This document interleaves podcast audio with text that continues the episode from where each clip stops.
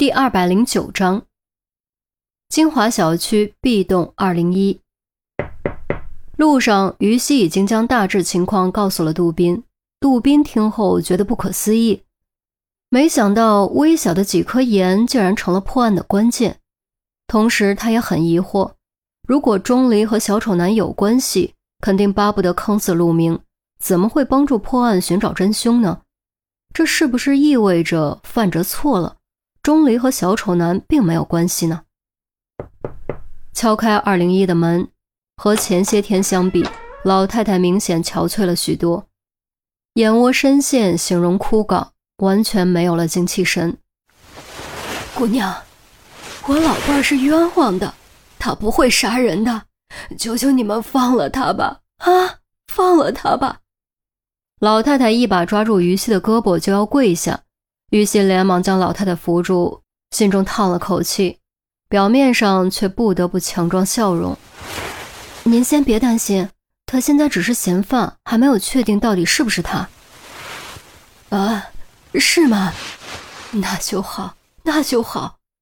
我老伴儿不可能杀人的，不会是他，肯定不会。你们一定要相信他。老太太紧紧握着于西的手。于西拍了拍老太太的手，我们来就是为了再仔细调查一下，顺便问你几个问题，你千万要如实回答，否则很可能误导我们，加重他的嫌疑。啊，好好，我一定如实回答，保证没有半句假话。老太太连忙点头。那行，坐下来说吧。哎，好好，你们坐，我这就给你们泡茶。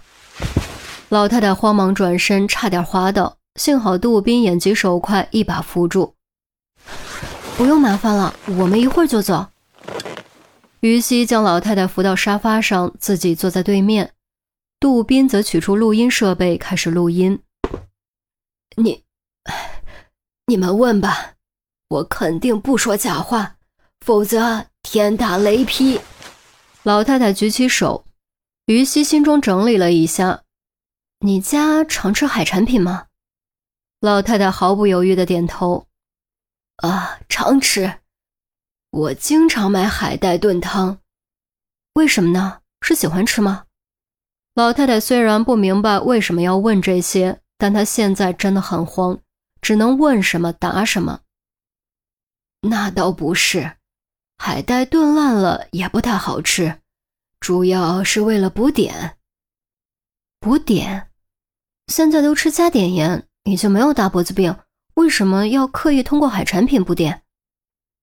是我儿子说的，说什么碘盐里的碘不好，吃多了要中毒。呃，好像还扯到了美国什么的，啊，具体我也记不清了。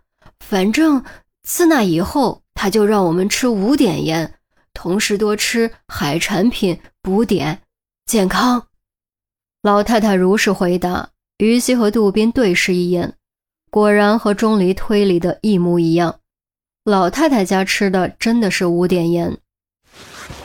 于西站起身：“我能看看你家厨房吗？”“可以，可以，你随便，只要能证明我老伴是冤枉的，怎么样都行。”老太太连忙引路。于西和杜宾走进厨房，立刻闻到了海带汤的味道。目光扫过灶台，很快找到了盐罐，里面还剩半罐盐，没有盖盖子。取出物证袋，将半罐盐倒进去。包装袋还有吗？有有，还有半袋呢。老太太连忙打开柜子，取出半袋盐，递给于西。于西接过一看，正面赫然写着四个字：五点竹盐。这盐有什么用啊？能证明我老伴儿是清白的吗？老太太用渴望却又害怕的眼神望着于西，于西没敢和老太太对视，低头将半袋盐连同包装袋装进另一个证物袋。也许有用吧，你再好好想想。你那晚真的什么动静都没听到？真的没什么，楼上一直挺安静的。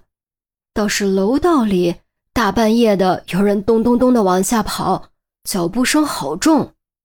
老太太琢磨了一会儿，有人往下跑，大概几点？你还记得吗？好像是两点以后了吧。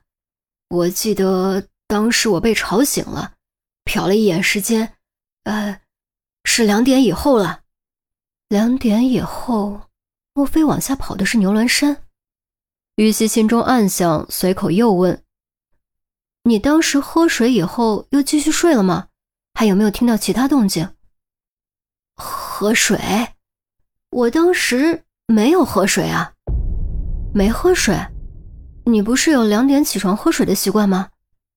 于西急声问着。白上天说老太太是两点喝的水，可老太太却说没喝水，口供对不上，肯定有问题。老太太点点头，啊。是有这么个习惯，可当时被吵醒后，我一睡就给忘了。是我老伴儿把我叫起来喝水的。你老伴儿叫你起来喝的水？于西心跳加速。啊，是啊，怎么了？老太太疑惑不解。几点？三点左右吧。我当时还纳闷，怎么就给忘了？警察同志，我说的可都是实话。你们能放了我老伴儿吗？老太太担忧焦急，眼眶发红。于西和杜宾都心中暗叹，不知道该如何回答。哎，医学院宿舍，钟离被一阵敲门声吵醒，他完全不知道谁会在这个点找他。爬起来，打开门一看，当时整个人都清醒过来。门口俏生生冲着他笑的，可不正是严心爱吗？下意识就要关门，却被严心爱用脚顶住。啊，过分了！当心我真和你生气。严心爱强行挤了进来。你来干嘛？钟离的语气显得有点不耐烦。他和严心爱的确算得上青梅竹马，以前的关系也还不错，但随着年纪越来越大。他发现两人之间越来越不对路，完全没法好好相处。人家好心来看你，你就这种态度，太伤人心了吧？严心爱抱着胳膊往门上一靠，显得很不爽。我妈怎么样？钟离不想继续纠缠这个问题。挺好的，有我爸无微不至照顾着，怎么会不好啊？我不是说这个，我是说。钟离忽然顿住，不知道该如何表达。寄照片的坏蛋吗？放心吧，这两天我也住在你家里，一直没什么事儿，再没什么乱七八糟的东西寄过来。严心爱说完，自然而然开始收拾房间，将书摆成钟离喜欢的螺旋状，将移位的摆设放回原位。钟离看着这一幕，心中忽然有种很奇怪的感觉。就仿佛掉队的孤雁身边突然多了一只同伴，愿意关心他、陪着他一起飞的同伴。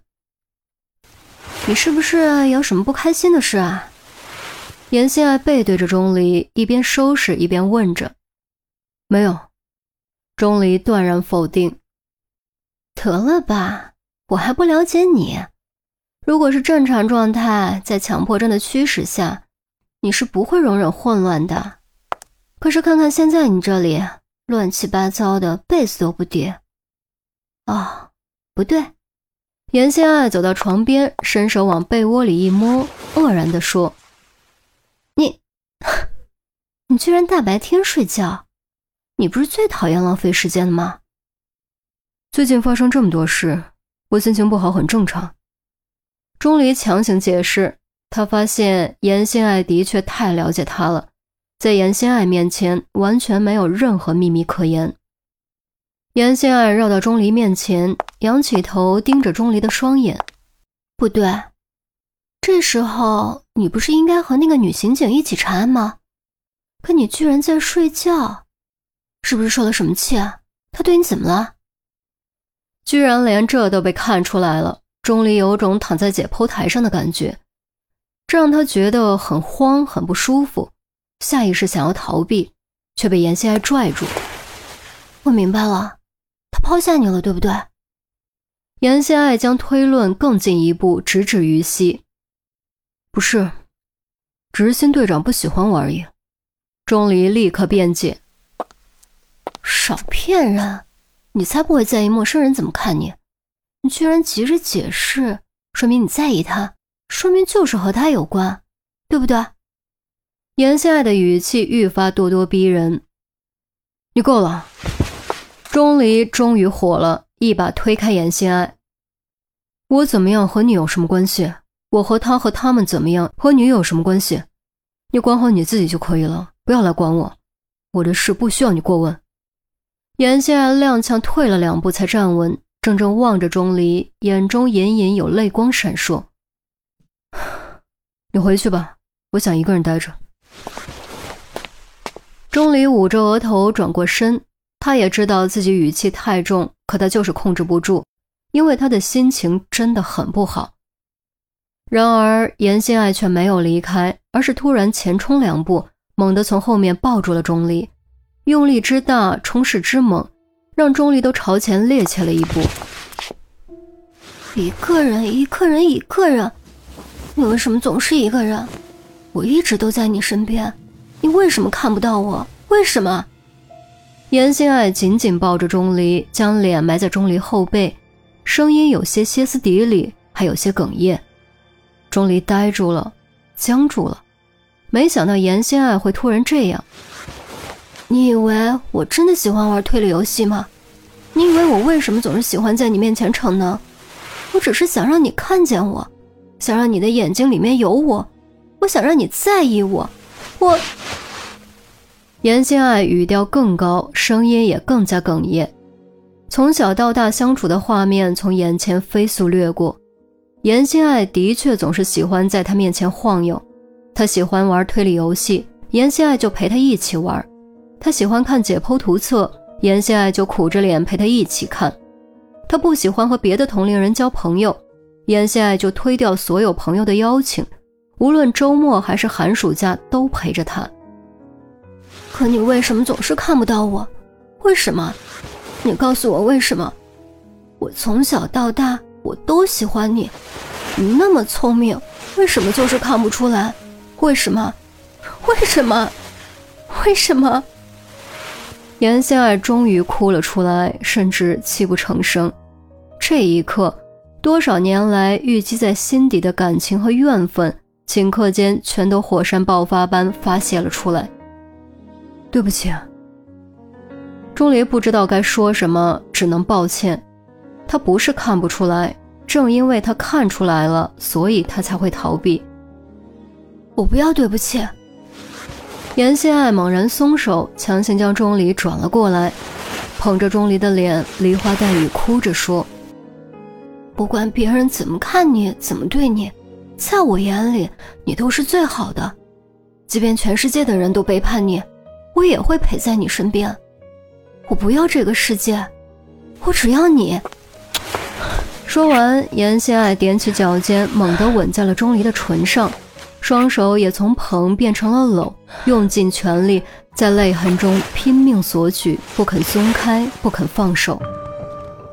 钟离只觉得脑子里轰的一声，整个世界都在旋转崩塌，最终坠入无穷无尽的黑暗深渊。也许就这样一直下坠下去也不错吧，反正也没有什么可以失去的了。不知不觉间，严心爱压着钟离倒在了床上，唇齿纠缠，衣衫落尽。